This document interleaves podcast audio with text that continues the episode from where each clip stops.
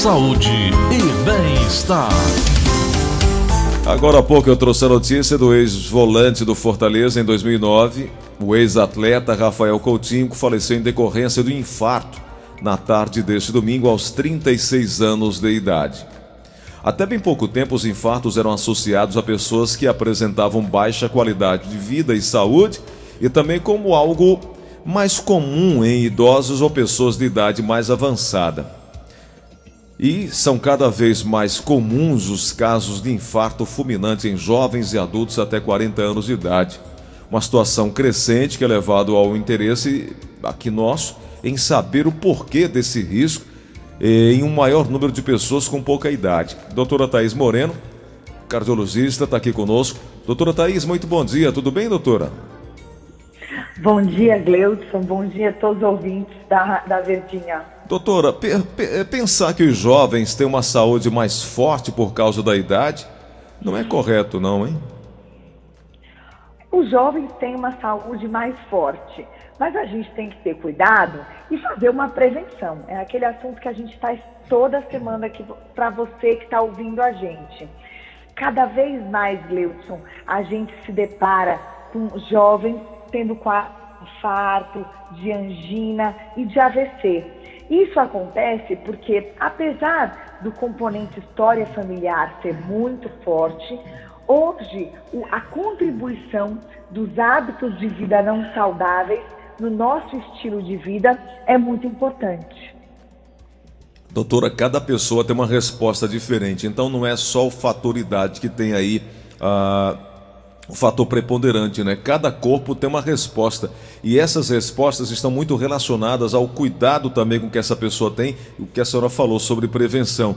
Os jovens podem sim apresentar mais vigor físico para suportar e superar um, um determinado é, é, momento de estresse e aí até o infarto, doutora?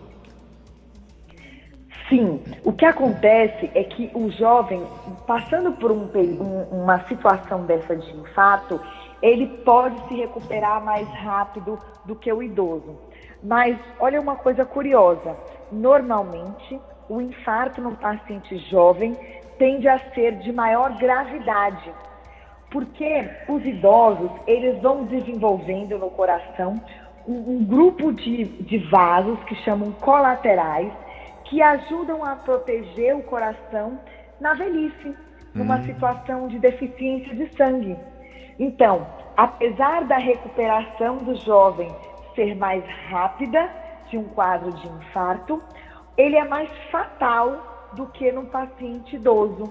Então, doutora, deixa eu ver se eu entendi. Essa proteção desses vasinhos, pequenos vasinhos sanguíneos, que compensam aí as falhas de irrigação do coração por motivo de entupimento de artérias, é, ele acaba sendo um, um, algo que é para proteger é, na idade mais avançada, porém agora eles acabam sendo uma bomba relógio? Eles não existem quando nós somos mais jovens. É, são aquelas veiazinhas, tipo varizes, uhum. só que no uhum. coração são vasinhos colaterais que ajudam a gente a proteger, dar uma forcinha maior quando o coração vai envelhecendo. Uhum. E nós jovens não temos isso. Entendi. Doutora, o entupimento das artérias, ele não acontece assim da noite para o dia, não. É algo gradativo, né?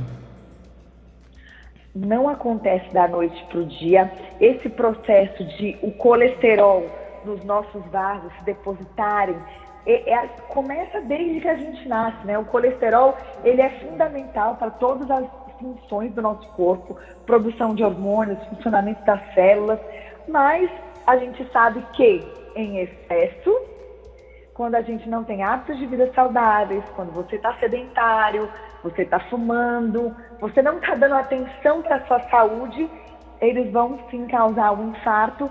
E como a gente tem cada vez mais estresse, cada vez menos tempo para olhar para a gente, acontece cada vez mais cedo. Doutora, o caso do ex-atleta de 36 anos que faleceu de infarto ontem, obviamente a senhora não acompanhou, não o conheceu, não, não, não estava lá, mas é cada vez mais comum, como a gente está comentando aqui. É, no caso de um ex-atleta, teoricamente podemos imaginar que tinha uma vida, de uma certa forma, mais, é, mais ativa é, do ponto de vista físico, né? Mas isso nessa hora não influencia muito, não, doutora? Isso influencia. O condicionamento físico do paciente ajuda ele a suportar melhor. Mas aí a gente entra naquela cilada do, de não ter os vasos colaterais. Então, uma coisa que a gente sempre tem que ter em mente é que quanto mais jovem o paciente, mais fatal é o infarto. Entendi, se doutora. Se ele sobreviver àquele primeiro período, a chance dele se recuperar é maior do que no idoso. No caso, doutora, para quem está acima de 40, 50 anos, deve estar tá pensando o seguinte: bom, eu agora vou cuidar da saúde do meu coração. Mas o que, o que a, a, a medicina fala, o que os livros, a literatura vem tratando, é que a prevenção deve começar cada vez mais cedo, né? A prevenção começa no, nos hábitos de vida, né, Gleudson? Eu ouvinte, você que acompanha a gente aí nas segundas-feiras, veja, não existe nenhum remédio milagroso para a saúde que não seja um que dependa apenas de você, tá? Porque se houvesse, é, é, tenho certeza que seria uma droga milionária. Então, você fazer uma atividade física, ter uma alimentação saudável, se preocupar com sal para hipertensão, com colesterol, com as comidas gordurosas, você ter uma prática de espiritualidade, uma meditação, rezar, orar, o que você prefira, uma técnica para você controlar o seu estresse, evitar o consumo excessivo de bebidas alcoólicas, não fumar é o segredo para prevenir. E claro, ter uma avaliação médica com um clínico, um cardiologista, para que os problemas sejam diagnosticados no início e não ocorra uma situação drástica dessa como esse jogador, ou como muitos outros, Leilson, que a gente todos os dias abre os jornais e vê pacientes jovens, infelizmente, evoluindo a óbito. Ô doutora, a Sueli, que mora aqui na Aldeota, está dizendo o seguinte: eu estou sentindo que meu coração está mais, um, é, mais acelerado que o normal. E às vezes penso em ser taquicardia, e isso, não sei se é nervosismo da minha parte, acaba me dando falta de ar. O que, é que pode estar acontecendo comigo, doutora? Pergunta a Sueli. Bom dia, Sueli. Os sintomas de ansiedade e arritmia são muito parecidos, sabe, Sueli? E, e a própria ansiedade com a liberação dos hormônios, dos neurotransmissores, da taquicardia. Mas isso, Sueli, é um diagnóstico de exclusão. O que, que isso quer dizer? Você precisa de uma avaliação médica para que a gente tire, que não seja um problema da tireoide, que não seja um problema no coração ou qualquer outro problema e só ansiedade. E a gente trata a ansiedade e com certeza você vai melhorar desses sintomas. Bom, doutora, me fala aí qual é. Qual é, por exemplo, em repouso a frequência cardíaca normal de uma pessoa varia o quê? Entre 100, entre 60 e 100 batimentos cardíacos, é isso? Por minuto? Mais ou menos, é isso. Depende do condicionamento físico. Quem faz atividade física diária, por exemplo, não é atleta, mas faz atividade física diária de repouso, está ali entre 50, 60, é, e, e, a média aí vai estar entre 74, é, no máximo 100. É, na atividade física aumenta, mas a frequência cardíaca, ela depende também do condicionamento físico da pessoa. Okay. Quanto menos condicionados, maior é a nossa frequência de repouso. Doutor, então são vários os motivos que podem levar ao, ao, ao, aumento do número de batidas do coração, né? Aí a senhora falou sobre a atividade física, mas também tem emoções, tem aqueles sustos que a pessoa toma de uma hora para outra, o coração só falta sair pela boca, mas nada disso, pelo menos a priori, deva ser algo de preocupação caso o coração volte à batida normal. Ah, seria isso? Batimento normal? Se o seu coração é saudável, é normal a sua frequência cardíaca oscilar. Quem que não tem um, um, aumento na frequência cardíaca quando vai ver seu amor ou quando tem uma notícia, né, Gleuton? Isso é perfeitamente normal. Isso pro, ajuda o nosso corpo a se preparar para uma situação de estresse. É. O perigo é quando existe alguma doença e a gente não conhece. É, você chega, pega um boleto no final do mês, você não estava esperando, o coração ele fala mais alto. Doutora, tem tipos de taquicardia? Tem sim, Gleudson. Existem, vou dividir de maneira simples, dois tipos de taquicardia. A taquicardia supraventricular, relacionadas às atividades nos átrios do coração e as ventriculares é, relacionadas às atividades dos ventrículos. De maneira grosseira, as taquicardias ventriculares normalmente são as que têm maior risco de vida. As mais comuns são as taquicardias supraventriculares, que estão associadas ao menor risco de vida.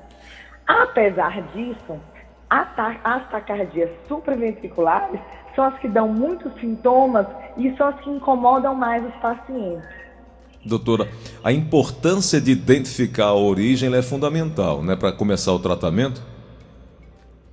É fundamental identificar a origem, porque o seu coração batendo rapidinho por muito tempo também dá um tipo de insuficiência cardíaca que é relacionada a ataque cardíaco. Uhum. Então, não é normal o coração ficar batendo acima de 100 constantemente. Uhum. Não é no... é bom. O nosso ouvinte Luiz, que mora no Modubim, ele tem a preocupação porque tem pressão baixa. Quem tem pressão baixa tem algum risco de infarto? É o Luiz no Modubim que pergunta. Luiz, é, precisa saber o que, que é pressão baixa para você. Porque, por exemplo, eu vivo muito bem com a minha pressão de 9 por 5 sem sentir nada. Isso é ótimo, tá? Então, precisa identificar exatamente o que é pressão baixa para poder estratificar o risco. Perfeito, doutora. Uma outra pergunta que nos chega aqui é em relação ao uso de medicamento. Toda vez que você tem problemas cardíacos, já tem que ir direto para cuidar com medicamento? É a, sua, a, peraí, é a Maria das Dores, do Barroso, que está perguntando. Bom, Maria das Dores, existem alguns problemas cardíacos que nós identificamos e apenas fazemos acompanhamento e apenas orientamos o estilo de vida. Então, não são todas as doenças do coração que precisam de remédio. A falta de ar, doutora, em quais requisitos, em quais casos indica estar tá sendo algo grave e preocupante? A falta de ar que você não consegue falar. A falta de ar que vem com um desmaio, que vem com aquela pele fria, com a queda de pressão. A falta de ar que te deixa pálido. A falta de ar que você fica roxo. Essas não são normais. Uhum.